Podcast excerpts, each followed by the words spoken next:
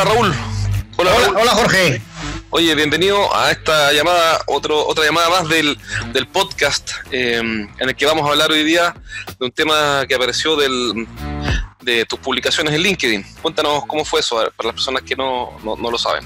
Sí, bueno, tú y yo habíamos quedado en una conversación anterior, que bueno, que la siguiente vez que hiciéramos una entrevista de preguntar un poco a, la gente, a los contactos, qué, qué, temas le gustaría que tratásemos, pues para no ser nosotros los que lo eligiéramos. Y publicamos en LinkedIn eh, esa pregunta, la lanzamos y hubo bastante buena aceptación o muchísimas respuestas. La verdad es que agradecemos a todo el mundo tu, colaboración y bueno, está muy bien porque así sabemos un poco lo que la gente quiere, quiere oír. A mí lo que me gustó es que esta vez que es muy obvio lo que voy a decir, pero como todo siempre resulta obvio después que lo dicen, que por primera vez se nos ocurre, o a mí por último, eh, tomar tu idea de preguntar a la gente que quiere escuchar en vez de ponerme a hablar sin que nadie me, sin saber si la gente quiere escuchar o no eso, que es lo que hago, lo hago siempre, me pongo a hablar y, realmente no es lo que la gente quiere escuchar, esta vez es mucho mejor. Sí, lo bueno también que hayan quedado otros temas para un futuro que se pueden, que se pueden tomar, hay una, una lista buena que, que puede ser interesante para un futuro. Sí, quedaron varios temas eh, buenos y, y, como tú dices, el, ya, ya, tenemos el, los, títulos de los capítulos que siguen, eh, ya quedaron, quedaron escritos. Buenísimo. El tema de hoy es, eh, es una pregunta, no sé si la tienes a mano o prefieres que yo la recite. Sí, la pregunta era, ¿cómo llegar al cliente final cuando tú estás con el tema de tener un distribuidor o un intermediario de por medio, ¿no? Valga la redundancia, ¿no? Claro que en ese caso, pues la situación cambia, tú no tienes un acceso directo al cliente final, tu canal es tu distribuidor, ¿no? Entonces eso pues presenta mm, distintos retos que no tienen nada que ver con lo, con lo normal de vender directamente al cliente final, ¿no? Sí, mira, a mí, a mí lo que me queda de esa pregunta, yo tengo, antes de que entremos en materia más técnica, lo que yo leo de esa pregunta es eh, una frustración, digamos. Eh, eh, cuando, yo, porque uno si escucha activamente, cosa que jamás he logrado, pero digamos que uno siempre habla, ¿no? que hay que escuchar activamente, uno empieza a leer lo que la persona quiso decir o lo que en el fondo está diciendo. Eh, al menos plantearse la hipótesis. Mi hipótesis al de escuchar eso es que esa persona que escribió esa pregunta eh, está frustrada en, algún grado eh, porque precisamente quiere acceder a los clientes finales a pesar del distribuidor. Y, hay, algo que, hay algo que el distribuidor no está haciendo y que esta persona quiere que este distribuidor haga, y, algo que no está haciendo con los clientes. Entonces, el, yo, yo, lo, que abordaría, mi visión es que con los distribuidores lo que he visto, no, digo que es una regla, pero he visto muchas veces que eh, pasan del amor al odio. Cuando primero alguien parte con un distribuidor, genial, porque el distribuidor compró a 100 mil dólares el primer año, segundo 300 mil, el tercer año 500 mil, y lo aman. Pero resulta que el distribuidor después llega a una zona de confort propia de su mix de productos, porque en el fondo él tiene muchos productos. O claro, esa es otra problemática, que tienen varios productos, entonces llevan muchas marcas y la tuya no tiene por qué ser la más importante o la que le dediquen más tiempo. Exacto, y ahí es donde estas preguntas empiezan a aparecer, estoy especulando porque puede que este, en este caso no sea así, oye, pero este tipo no está haciendo el trabajo. Y, pasa que eh, los problemas de hoy eran, esto me lo enseñó un, peruano, un, psicólogo peruano que una vez lo entrevisté, un tipo bien interesante, me decía, mira, los problemas de hoy son las soluciones de ayer. Entonces cuando el distribuidor iba creciendo y te iba vendiendo a los clientes que tú no tenías, lo amabas, en el fondo serían las soluciones de ayer, pero ahora no está haciendo lo que tú quieres y en algún momento la relación se empieza a, estancar. Eh, es el eterno dilema ese que a mí me ha sucedido, que las empresas que yo he estado también llega un momento, siempre llegamos a un punto en que nos preguntábamos, la pregunta clave era si el distribuidor agregaba valor al cliente final o no agregaba.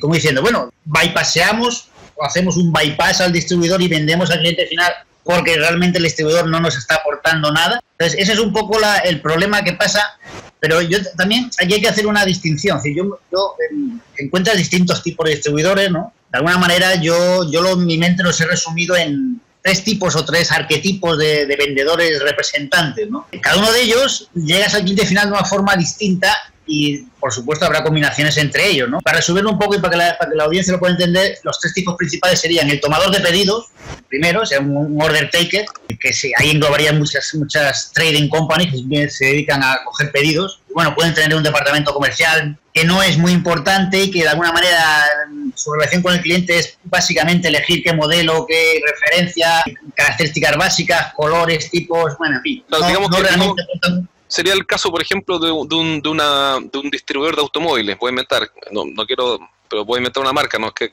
sepa el caso. Pero supongamos un distribuidor de Toyota, estoy inventando, capaz que justo sea el caso distinto, pero estoy inventando un caso ficticio. El fondo, él es un logístico que despacha autos Toyota o camionetas Toyota cuando alguien va a la tienda a comprar. Eso es un ejemplo. Sí, en ese sentido, eh, yo me refiero, sí, también, ese será un caso particular, pero yo me refiero sobre todo a esos distribuidores que actúan como una especie como de supermercado. Ellos cogen marcas y marcas y marcas, y cuantas más marcas mejor, entonces, eh, los clientes le piden, ¿por qué? Porque tienen tantas marcas que a lo mejor no le piden solo un producto, le piden un paquete de su estrategia es tener cuantas más marcas posibles, pero no ponen énfasis en promover ninguna en realidad. Ellos... Es un supermercado de, de marcas. Es, una especie de supermercado, entre comillas. ¿eh? De ese sector específico de ese nicho son un supermercado. ¿vale? Entonces, este tipo de distribuidor, el problema es que no llegas casi nunca al cliente final, porque ellos no ponen interés, en realidad, en, promover tu marca en específico, ¿no? Ojo, y además que el, cliente final, disculpa, y el cliente final además tampoco puede comprar tu marca, necesita comprar en su solución la tuya y cinco más, por ejemplo. Claro, pero porque a lo mejor son productos complementarios. ¿eh? Son productos complementarios y un poco del mismo sector y, hacen paquetes, ¿no? Ahí está. Exacto. de alguna manera actúan como una especie de supermercado, como un trader, de, coger pedidos y ocuparse de la logística y poco más, ¿no? Pero realmente no, no, no promueve. Luego podría haber un paso superior a este, que podría también tener parte de esto, yo, también lo, hemos encontrado y que tú seguramente lo vas a encontrar muchas veces, que es el que yo llamo el abre puertas. Es decir, es un distribuidor que conoce los, los contactos, por ejemplo, de una empresa grande local, sabe qué puertas, qué contactos tocar, cómo funcionan dentro de la empresa para abrir, y te consigue la reunión con, el con la persona que decide. Ellos son un abre puertas. Generalmente tienen buena relación con clientes clave en ese sector y lo que consiguen es precisamente abrirte la puerta de, de ese meeting con el cliente, pero al final tú tienes que eh, acompañarle para que al final esa venta se, se produzca. Es decir, él no te la va a vender, él te abre la puerta y tú tienes que ir con él a acompañarle para ir a, esa reunión para vender tú. ¿eh? En ese sentido, por ejemplo, en mercados nuevos, donde tú no tienes presencia, un tipo de distribuidor así abre puertas, es muy interesante para empezar a tomar eh, presencia en ese mercado y conseguir clientes clave. A partir de ahí ya tú te podrás desarrollar más teniendo ya referencias en su sector con esos clientes clave que él te ha te ha facilitado la reunión. Entonces, este tipo de abre puertas los hay en muchos mercados y es un distribuidor que,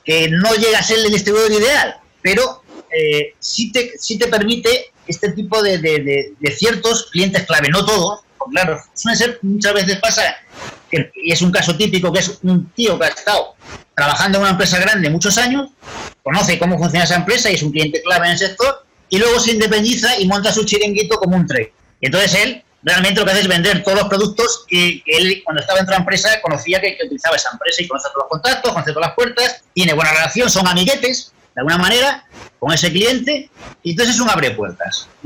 Ese sería otro tipo de, distribuidor que es interesante en según qué fases de, la distribución cuando entras en un mercado nuevo.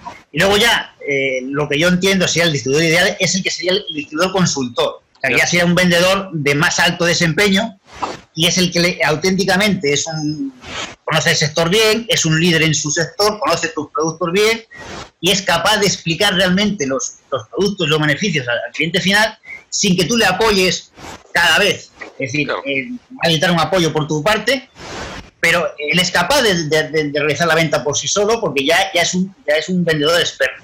Eso significa que tú lo has entrenado antes. Tú has conseguido entrenar a ese distribuidor en tus productos, le has conseguido motivar para que, para que insista en tu línea de productos y no dedique más tiempo a tu línea y no a otra línea. Y él se, es de una manera reconocido en el sector como un experto en ese sector y los clientes le llaman una referencia. ¿no? ¿Sabes cómo también le llaman a ese tipo? Ese tipo también le llaman eh, el, el bar, bar, Value Added Reseller. Exacto, un, revendedor de alto valor añadido, claro, claro. sería un consultor, ¿no? ¿Eh? Claro. A veces puede ser el típico abre puertas que tú le has motivado para que crezca contigo y, oye, mira, si resulta que podemos crecer juntos y le, y le haces un training para que promueva más tus productos y ya no solo te, te, mete en los clientes que él conoce, sino en otros y él mismo crece a la vez para poder introducirse en otros. Una cosa que yo le agregaría, no es otro tipo de distribuidor, sino que yo al análisis le agregaría el, el ser porque vuelvo a la pregunta de la persona que, hizo, o sea, a la, pregunta que esta persona hizo, perdón, y, y, la frustración nace normalmente de una diferencia entre la expectativa y la realidad.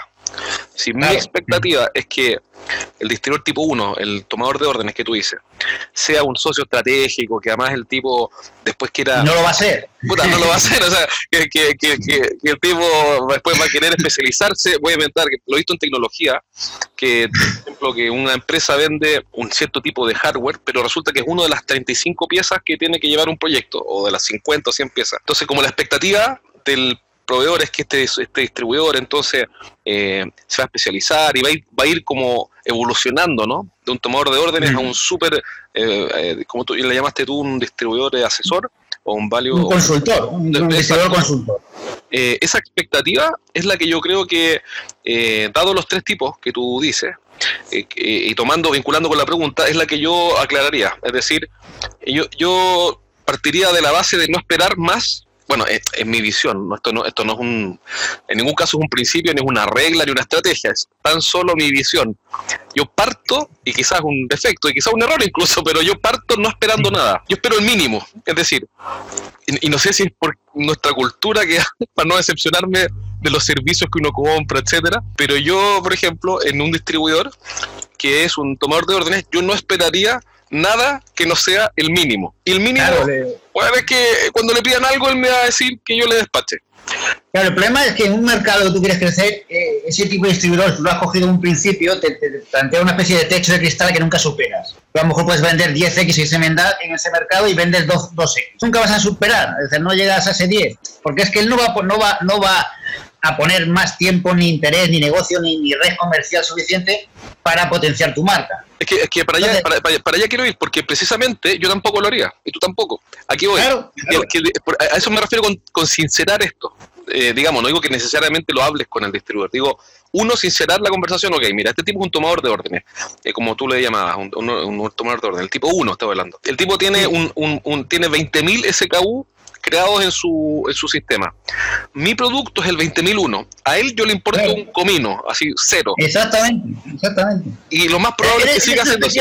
commodity, eres una commodity, entonces realmente el, ese, ese distribuidor no aporta un valor adicional al cliente final. No lo aporta. Exacto, entonces, dado que eso es así. interesa es el, tipo 3, el que sí puede aportar. Puede aportarlo, pues puede dar un servicio local. No, pero es que, es que, mi visión, mi visión es que, es que los tres son interesantes según eh, qué productos, porque hay productos commodity para negocios commodity. Entonces, aquí que yo, yo, en mi visión no es que uno sea mejor que otro, depende del producto, depende de la etapa y depende de lo que tú esperes de él, porque, eh, por ejemplo, si, si estamos en un director tipo 1 que tú llamas tomar de órdenes, como ya sé que él tiene su economía propia, es decir, tiene su optimización propia, tiene una función, todos tenemos una función para optimizar no es que la andemos anotando, ¿no? No es que andamos con polinomios metidos en la cabeza, pero en el fondo sí, lo que pasa es que no lo explicitamos. Él dice, mira, yo, porque el distribuidor, ¿no? Dice, yo vendo el producto que me piden, porque mi negocio es más bien, comillas, logístico, es entregar en tiempo y forma lo que me piden, no hacer el negocio que Raúl quiere que yo haga. Es decir, por más que Raúl tenga unos productos maravillosos, a mí la verdad es que me importa cero, porque mi cliente, si no me lo pide, yo no, yo no voy a hacer el trabajo, Raúl, de andar eh, promocionándolo. pero ahí tu única solución es hacer que el cliente lo pida. Ya está el papel que hemos dicho de inbound marketing. Ahí está. De que tú para allá cliente, que la solución mejor es la tuya y entonces le pide al distribuidor. Pero ahí está. Es, tienes que hacer tú todo el trabajo, lo que yo me refiero. Sí, exacto. Y, y, pero eso, eso no, no, es que el distribuidor está actuando mal, es tan sencillamente que él tiene su propia función de optimización. No, son, no son ni malos, no son ni malos. Es neutro, moralmente neutro. Claro. Exacto, es un neutro. Entonces, el, el, entonces dado que es así, en ese tipo 1, eh, ahora hace todo el sentido del mundo de ser muy agresivo, entre comillas, en ir al mercado final, por ejemplo, usando marketing digital, que es más bien barato, digamos, y generando demanda para el distribuidor, porque al final él te resuelve un problema logístico, porque cuando a él le piden, eh, qué sé yo, le piden tres unidades por experimentar algo, él tiene la logística para despachar tres unidades y tú no, tú no quieres despachar tres unidades. No, y incluso él te también, puede, una cosa muy importante de este tipo de temas es que ellos también, eh, es decir, es un papel que son ventajas para el fabricante, como por ejemplo ocuparse de la financiación con los clientes. Claro. Eh, por ejemplo, es decir, a ti te pagan, pero ellos financian a los clientes, financian la venta a sus clientes y asumen el, riesgo, ¿no? El riesgo de impago, ¿no?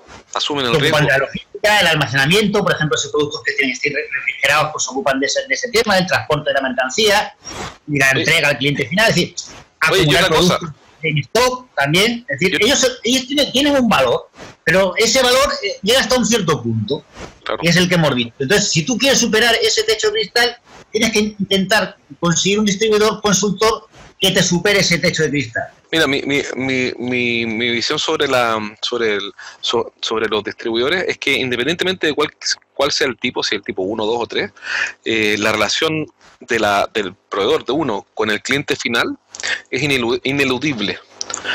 ¿Por qué? Porque al final tu cliente no es el distribuidor, tu cliente es el usuario. Sí, por correcto, correcto. pero, pero tienes que, pero tienes también que entrenar al, distribuidor como si fuera un cliente, ¿no? sí, sí. no, sin duda, eh, sin duda. Yo estoy hablando en el contexto de la creación de valor. Al final tú, tú y él, el distribuidor, se deben, se deben al, al, usuario. Porque si el usuario no está feliz con el producto, la solución, no, no sacan nada con tener el distribuidor. Ahora, yo cuando digo tener el contacto con el cliente final, no digo vender, digo, digo conocerlo, también o mejor que el propio distribuidor. ¿Sabes por qué? Porque cuando tú desarrollas productos, lo haces pensando en el usuario, no en el distribuidor. Entonces, toda la innovación la hace en función del usuario.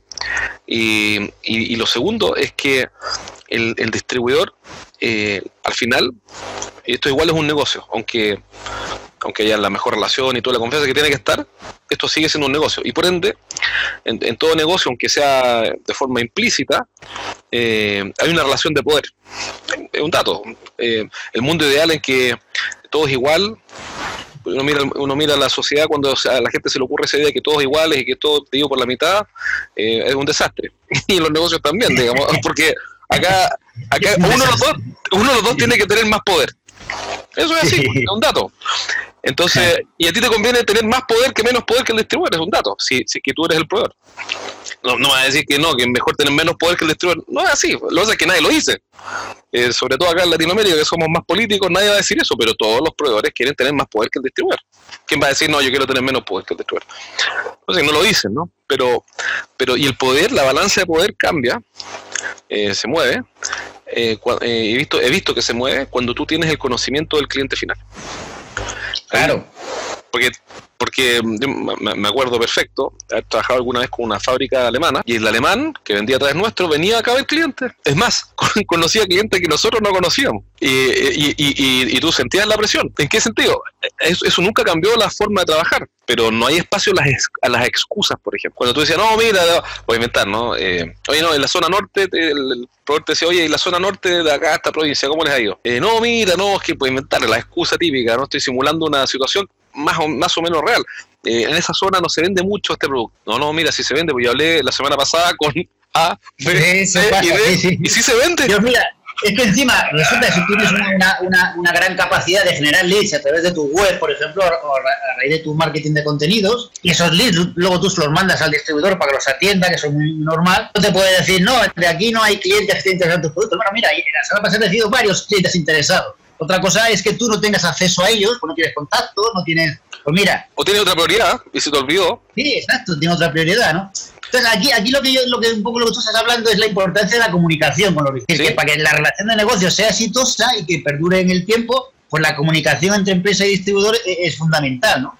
Y ahí también hay una, una, de las cosas importantes es, el tema de, los CRM, ¿no? que hace que de alguna manera, con, con, esa constancia de la persecución de oportunidades a través de los CRM, se intente saber por qué se ganan más oportunidades, por qué se pierde, y haber una, una conversación continua con el distribuidor a través de, de, de, este automatismo de los CRM y de, que al final tiene como objetivo la conversión, ¿no? El CRM al final es para para que haya mejores conversiones, ¿no? Mira, yo, yo, estoy, yo estoy de acuerdo. Mi punto, ¿cuál es? Mi punto es que para que el CRM tú le saques provecho, tienes que sincerar internamente con tu equipo, qué sé yo, que tú quieres tener más poder que el distribuidor si tú eres el proveedor, ¿no? Y que por ende tienes que conocer mejor al un mercado al, al cliente final eh, y usar ese conocimiento para innovar, desarrollar mejores productos, etcétera, y presionar, meterle presión en el buen sentido, pero presión saludable, ¿no? Eh, al distribuidor. porque, porque también nadie lo va a decir, pero uno como proveedor, cuando uno está acá en la cadena, como primera parte de la cadena, uno quiere meterle presión al distribuidor. Si yo, si yo soy proveedor y conozco a los, a los clientes finales, le puedo exigir ahora en este CRM al distribuidor que haga su trabajo. Lo puedo exigir, le puedo exigir muchísimo. Porque yo me acuerdo este, esta, este fábrica, eh, en, en, ocasiones nos decía, oye, ese cliente va a comenzar un proceso de compra ahora en un mes más. Y nosotros no sabíamos. Entonces es una presión, una sana presión que nos metían y que nos obligaba a ser más competitivos, más rápidos, más ejecutivos, más, más concentrados. Entonces esa, esa presión te lleva a un nuevo nivel de desempeño. Y ahí usas el CRM. Lo que pasa es que sin la presión, que nace de la relación de poder, que nace de el conocer y el, mercado final, el CRM no está... hay, hay, veces que tú no conoces ese mercado final porque eres nuevo en el mercado. Esto pasa mucho en, a lo mejor en el mercado local en un mismo país no tanto, pero en el mercado internacional sí, que es lo que más yo he tocado. Y hay países que tú a lo mejor no has vendido nunca o que son mercados nuevos para ti y entonces al principio tú no conoces ese mercado. Sí, sin duda. Como no lo conoces y tienes que ir de la mano de alguien al principio, pues toda esa presión que tú dices no la puedes ejercer porque realmente no tienes clientes allí, tienes que abrir mercado. Pero de la segunda etapa, cuando de la mano del distribuidor, intentar conocerle y entender su problemática en cada mercado. Sí. tienes que intentar fiarte de él al principio pero a raíz de esa primera relación, tú ir aprendiendo de cómo funciona ese mercado, de qué agentes hay en ese mercado, de cuáles son las problemáticas de ese mercado, y tú ya decidís si, si, si querés seguir con ese distribuidor o cambiarte a otro. Es decir, es como la, entrada suele ser un poco siempre lo más problemático. Sí, sí, sí. Lo que pasa es que eso, no, eso en mi opinión, no, no, no te, al proveedor no le quita la responsabilidad y de, conocer al cliente final. Me acuerdo cuando trabajamos con una empresa japonesa acá, no digo que sean todos los japoneses iguales en ningún caso, pero por lo menos esta, y he escuchado, he escuchado de otras que hacen lo mismo.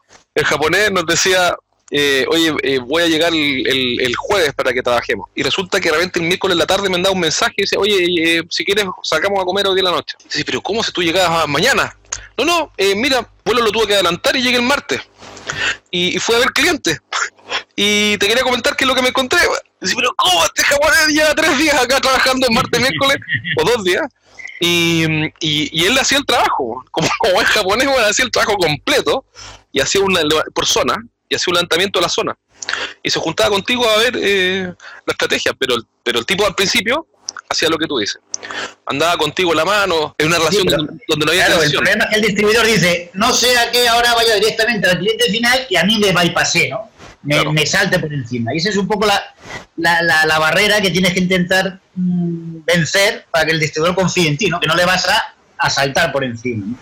Y eso lleva tiempo, eso lleva tiempo. En un principio, pues no, no hay esa confianza. ¿Cuál es, en tu opinión, eh, cuál es el principal error que, cometen o que has visto que cometen las empresas con, o los gerentes con los distribuidores del tercer tipo, llamémoslo así?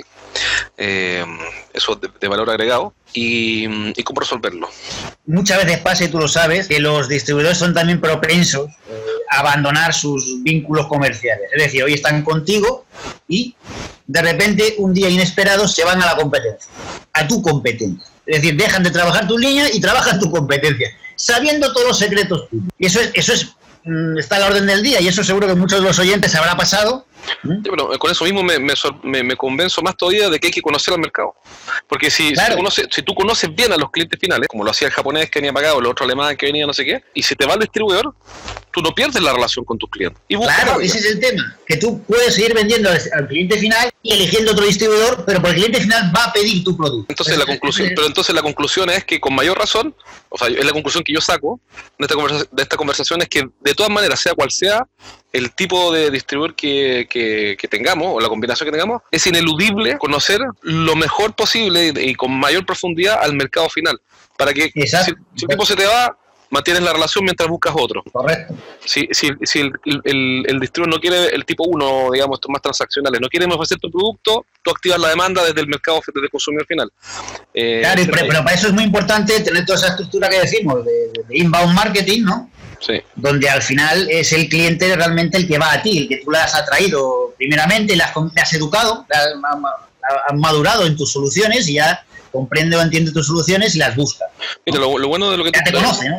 Exacto, ahí lo, interesante también de lo que tú estás diciendo es que eso te, define el rol de marketing, que ya no sería el típico, que me pasa mucho, que, algunas empresas me dicen, ah, ¿me puede ayudar con el marketing? Y yo asesoro a, varias empresas en marketing industrial, solamente, no en el consumo masivo, pero tiene, tiene otras, otras reglas.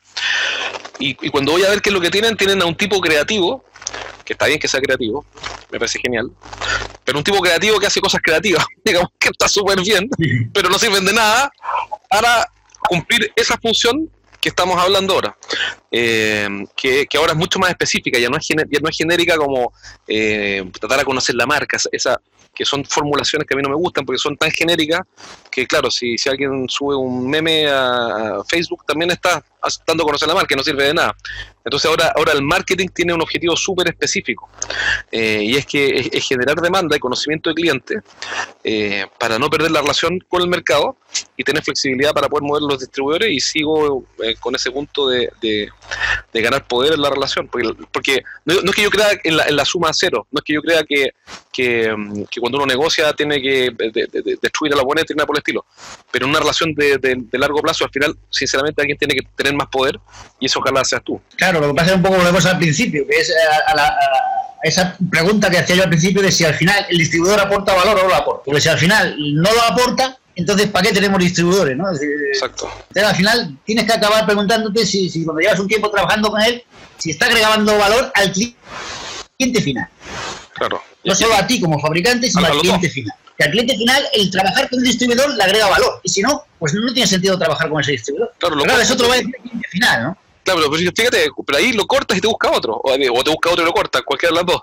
Eh, en general, aquí en Latinoamérica, no sé en España, pero aquí en Latinoamérica, esas relaciones, como son tan relacionales, les cuesta cortar una relación. Y yo creo que, creo, honestamente, y ahí ya estaríamos en otro tema, pero, pero para ir terminando, yo creo que que es muy bueno, es muy sano y no es fácil, cortar relaciones. Así como es importante, porque todo el mundo habla de hay que saber generar relaciones. A veces es genial saber eh, generar relaciones.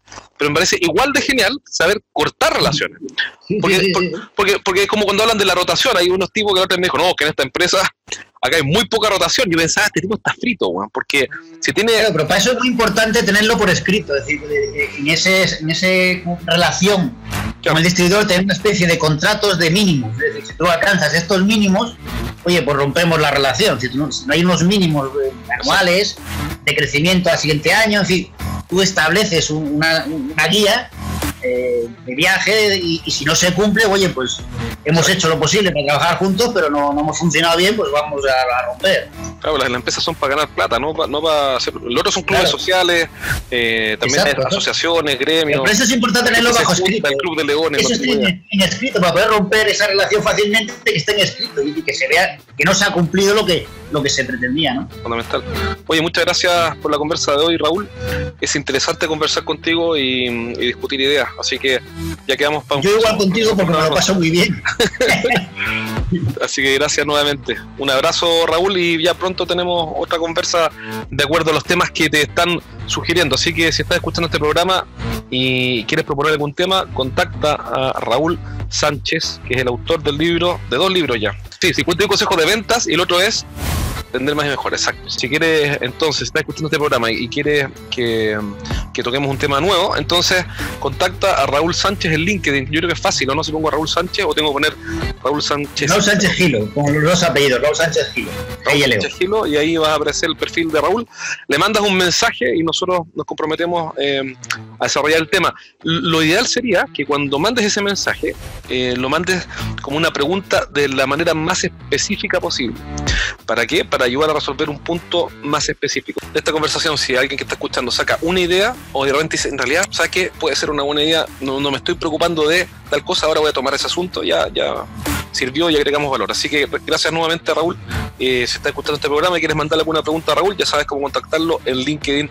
Creo que tiene una audiencia, eres un influencer, tiene una, audiencia enorme, así que eh, ahí vamos. Bueno, tampoco. no quiero darme largo. ya, un abrazo Raúl. Pues muchas gracias a ti, Jorge. Muchas gracias a ti. Cuídate.